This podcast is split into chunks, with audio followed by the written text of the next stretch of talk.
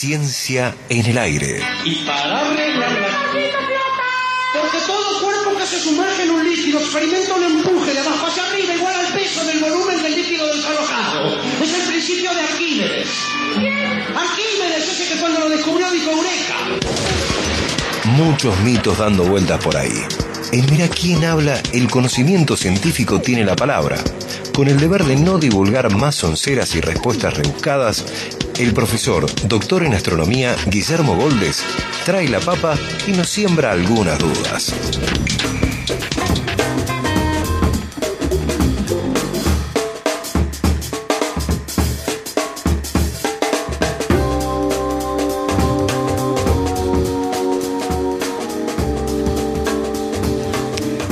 Hago una aclaración, el Nardelli que murió es Nicolás Nardelli, no Sergio Nardelli. Yo me confundí ahí cuando lo, cuando lo nombré. El otro Nardelli ya había muerto el, el año, el año pasado. El que apareció, encontraron muerto ahora es a Nicolás Nardelli, que es otro de, los dueños de Vicentín. Hago esa pequeña, esa pequeña corrección. 12 del mediodía, 8 minutos en la República Argentina. Ahora sí, profe, gracias por estar atento. Vamos. Buen ¿Qué día. tal? ¿Cómo va? ¿Todo bien? Sí. Bueno. ¿No renunció, profe? No. ¿Perdón? No presentó la renuncia, no. Ahora no, pero me, me ha tocado varias veces a lo Sí. largo de mi carrera, cuando Sí. uno es funcionario, muchas Claro, veces claro. presenta la renuncia Y sí. y algunas veces es aceptada y otras veces no es aceptada, ¿sí? Es algo bastante de fórmula. Eh, un par de, anuncios, ¿sí? Esta tarde tenemos charla virtual del Observatorio Hidrometeorológico de Córdoba, Cazadores de Crecidas. Uh, qué bueno, sí. Este proyecto en el cual eh, la gente, los propios, la gente que vive en las sierras o los turistas pueden participar del proyecto de investigación si por casualidad están presentes durante una crecida y la filman con el celular. Después ese, ese, registro lo envían a cazadores de crecidas y sus datos pueden formar parte de un proyecto de investigación muy interesante. La charla es esta tarde y la tienen ustedes en redes sociales de- del programa y también en, en las mías personales, ¿no? Y por supuesto seguimos eh, inscribiendo para Astronomía para Todos, también está la información disponible por allí, empieza el 12 de octubre. Bueno, ¿de qué quiere que hablemos? Usted dirá. Bueno, yo le- comenzamos a hablar de algo que se conoció ayer y que es una vez más, yo lo llamaría Millonarios al Espacio. Una vez más. Esta vez un millonario y tres de sus amigos ¿sí?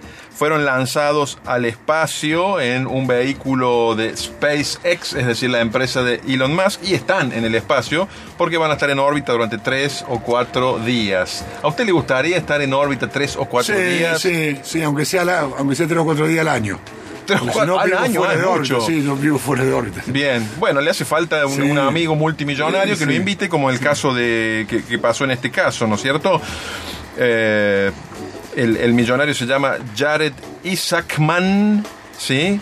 Su ocupación es millonario. Bueno, tiene una empresa que se dedica a eh, pagos digitales.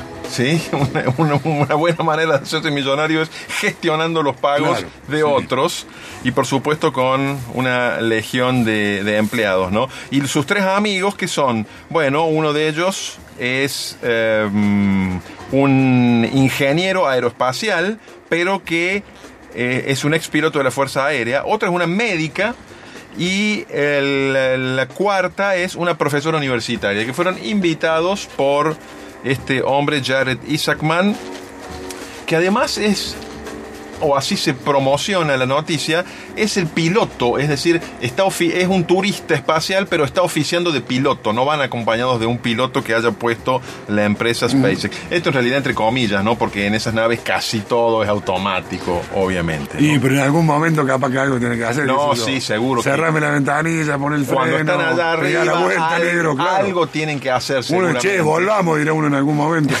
Bien, no, justamente eso debe estar muy bien. Justamente eso debe estar muy bien Cada previsto, vez, ¿no? cada vez la veo más chiquita la Tierra, por favor, peguemos la vuelta. ¿ves? La cuestión es que están en órbita a 570 kilómetros de altura, eso da más o menos eh, unas 57.000 14, No, unos 14 550. vueltas a la Tierra por día. Sí. y van a estar tres días, o sea que probablemente vayan a ser personas que van a haber dado en su vida unas cuantas vueltas a la Tierra. Nada que ver con los astronautas que han estado en las estaciones espaciales rusas, por ejemplo, que han estado años ahí arriba dando 15 vueltas por día, ¿no? Pero bueno, la nave se llama Inspiration 4, está ahí arriba. Y sobre todo, el momento en que sale la nave y el momento en el que vuelve son totalmente automatizados, ¿no? Eh, pero más interesante me parece a mí traer a colación el hecho de que hace un mes aproximadamente, en el mes de agosto de este año, se conoció la noticia de que el proyecto Tronador 2 de la Argentina se retomaba. Hace un mes se retomó el proyecto que ya viene desde hace más de una década de construir un cohete de dos etapas, un cohete lanzador de satélites argentino. Este proyecto que se había eliminado directamente, em, eliminando su presupuesto, ¿no? Hace algo más de cuatro años, en el gobierno anterior, durante el mes de agosto se anunció y se le destinó algo de presupuesto para que se volviera a desarrollar el lanzador satelital argentino y esto también tiene que ver bastante con la provincia de Córdoba, porque aquí tenemos la sede principal de la Comisión Nacional de Actividades Espaciales, allí en Falda del Carmen, y también tiene que ver con INVAP, la empresa que construye varias de las eh, partes de, de, estos desarrollos y también con la empresa Veng que construye los cohetes en sí mismos, los propulsores, ¿no? Entonces, es una buena noticia que Argentina retome este camino a largo plazo, que es la, la, idea de tener sus propios cohetes para poner en órbita sus propios satélites o dar el servicio de poner en órbita satélites de otros países Usted sabe que son menos de 8 los países que tienen esa capacidad y por lo tanto lo cobran muy bien. O sea que tener esa, posibilidad eh, no nos vendría mal y sería contribuiría grandemente a nuestra independencia tecnológica, ¿no? Es decir, que a raíz de estos millonarios al espacio, ¿se acuerda la frase de laderas al espacio? Bueno, en este caso, ¿no se acuerda? ¿De masa o no? Sí, en ah, su momento fue de masa, cuando criticaba hace unos cuantos años el programa espacial argentino. Eh, bueno, ahora son millonarios al espacio y no son argentinos, ciertamente, ¿no es cierto? Ninguno de ellos. Y lo otro que le cuento para, para desarrollarlo en algún otro momento, en algún otro momento, ¿sí? Es que estuve haciendo una visita a la estancia de Carolla. ¿Conoce la estancia de Colonia Carolla? No, no Jesús María es estancia jesuítica o fue estancia jesuítica. en Jesús María, en la zona de Jesús María y Carolla, hay dos de estos establecimientos que eran que son parte de lo que se declaró patrimonio de la humanidad, patrimonio cultural de la humanidad por la UNESCO. lo que se llama el Museo Jesuítico Nacional, que está en el corazón de Jesús María, y la estancia de Carolla, que está en las afueras, ¿no? Y entonces estuve haciendo una visita, es, interesante. Lo primero que, hay que decir es que está abierta al público desde hace poco, ha reabierto al público. Y esa estancia fue la primera de todas las instancias de todas las estancias que tuvieron los jesuitas, que bueno, usted sabe que eran establecimientos de producción todas las estancias que eran para generar ganancias para eh, mantener al clero cordobés y en particular mantener al, Colegio Montserrat, etcétera, etcétera. Eh, la estancia jesuítica de Carolla fue la primera, la primera, eh, y se inauguró en 1616, la primera de las estancias jesuíticas, y funcionó hasta la expulsión de los jesuitas en 1767 y se dedicaba más que nada al cultivo, al cultivo de maíz y trigo. Y entonces uno no, la suele nombrar como la estancia jesuítica de Carolla porque eso fue en origen, pero después tuvo otros destinos interesantes. Por ejemplo, a partir de 1814 fue una fábrica de armas blancas, es decir, de eh, bayonetas, eh, espadas, sables, floretes para el ejército libertador, ¿no? Para los ejércitos que luchaban contra los españoles. Es decir, pasó de ser estancia jesuítica de producción agropecuaria a ser una fábrica de armas. incluso allí tienen exhibidas muchas de las armas de la época y son realmente muy, muy lindas, son, son obras de arte prácticamente, ¿no? Incluso está exhibida allí una de las espadas que se forjó allí para Artigas. ¿sí? Hay varias, varias zonas muy interesantes en esta, en esta estancia. Y luego, a fines del siglo XIX, tuvo otro destino distinto.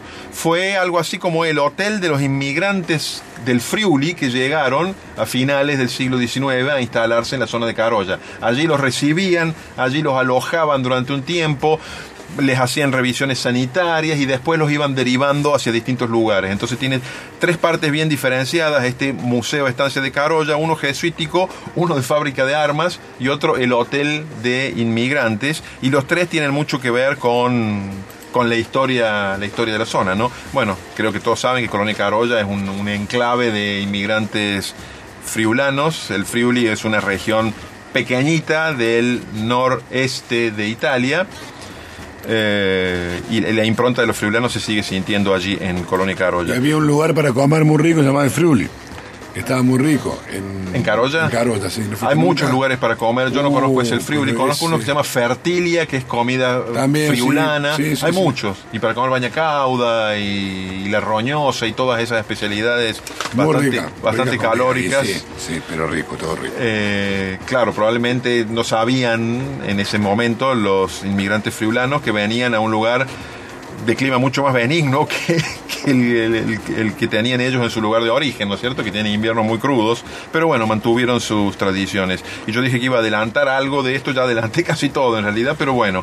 Entonces eh, es un, un paseo que recomiendo. Por supuesto, visitar el Museo Jesuítico de, de Jesús María también lo recomiendo fuertemente, ¿no? Arquitectónicamente son, son lugares increíbles. Y podés terminar el paseo en Santa Catalina. eh. Podés terminar, ah, muy bien. ahí. Podemos terminar el paseo Sí, sí, en Santa sí. Catalina, que también está, está abierto. Yo a Santa Catalina fui, si mal no recuerdo, el año pasado. Y durante los días de semana está habilitado el ingreso a los patios de lo que sería la residencia, Mm. no solo a la iglesia. Porque durante eso es, una, eh, es privado, Es privado, Santa Catalina, es de la familia Díaz o Díaz. Núñez, que durante los fines de semana suelen ocupar las Claro. residencias. Entonces, durante la semana habilitan la zona de los patios de la residencia, que son hermosos. Las habitaciones no, porque digo, es, es un, un lugar un lugar habitado, ¿no? Bueno, entonces eso en, en Carolla pueden visitar en el, en el mismo combo eh, la primera estancia jesuítica, el museo de lo que hoy sería el Museo de Armas Blancas o la Fábrica de Armas Blancas, dirigida por Fray Luis Beltrán en su momento, y el, el Museo de los Inmigrantes Friulanos allí. Mientras nuestros amigos millonarios siguen dando vuelta a la Tierra, allá arriba, a 570 kilómetros de altura. Y eso es todo por hoy. Excelente, profe. Por hoy. Muy bueno. ¿Y, y el fin de semana qué tenés pensado? Pasa que eh, es un momento de se- septiembre y principio de octubre para mí es un momento de mucho trabajo, cursos, varios cursos, actividades, exámenes, entonces es probable que ninguna visita muy larga. ¿sí? El sábado a la mañana tengo una visita prevista fotográfica al Montserrat, acá en el centro, y en particular a lo que yo siempre quise, eh, visitar por dentro la Torre del Reloj, que también tiene mucha, mucha historia, ¿no? Eso no está abierto habitualmente al público, pero bueno, hemos hecho allí algunas gestiones y nos van a dejar hacer un registro fotográfico del interior de ese reloj que según todos dicen es una joya mecánica. Y no creo que por mi parte tenga algún otro viaje fuera de la ciudad de Córdoba el fin de semana. Bueno, anotate este, ¿Me va a para ir con los amigos de Hoy No Duermo en Casa. Eh, dos días a los volcanes de Pocho. Eh, es un viaje espectacular para conocer en profundidad esa increíble región que tiene más de 5 millones de años de historia geológica, aleros y vestigios come chingones, bosques de árboles nativos y palma caranday y el ascenso a dos cumbres, el, el volcán Ciénaga y el volcán Poca. Eh, buscarlos en la página de los amigos de hoy no Muy bueno, muy bueno. com, eh, y tenés una salida de dos noches increíble para conocer ese lugar. Muy bueno, muy bueno. Al Ciénaga subí eh, cu- cuando hicimos el documental, el documental de tres historias cordobesas que se llama Los Volcanes de Córdoba y está en YouTube. Eh, al, al Ciénaga. Y en notepeine.com.ar.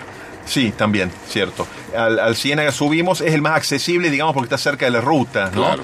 Eh, igual de, es una hora más o menos de subida. Al Poca no he subido y al Yerba Buena y a los otros no, pero es una región muy linda, muy, muy distinta del resto de la provincia, ¿no? Ba- Bastante agreste, uno caminando por ahí, uno por ahí tiene la, la impresión de que estuviera en la prehistoria. Bueno, profe, excelente, muchas gracias. Un abrazo y hasta la semana que viene. Hasta la semana próxima.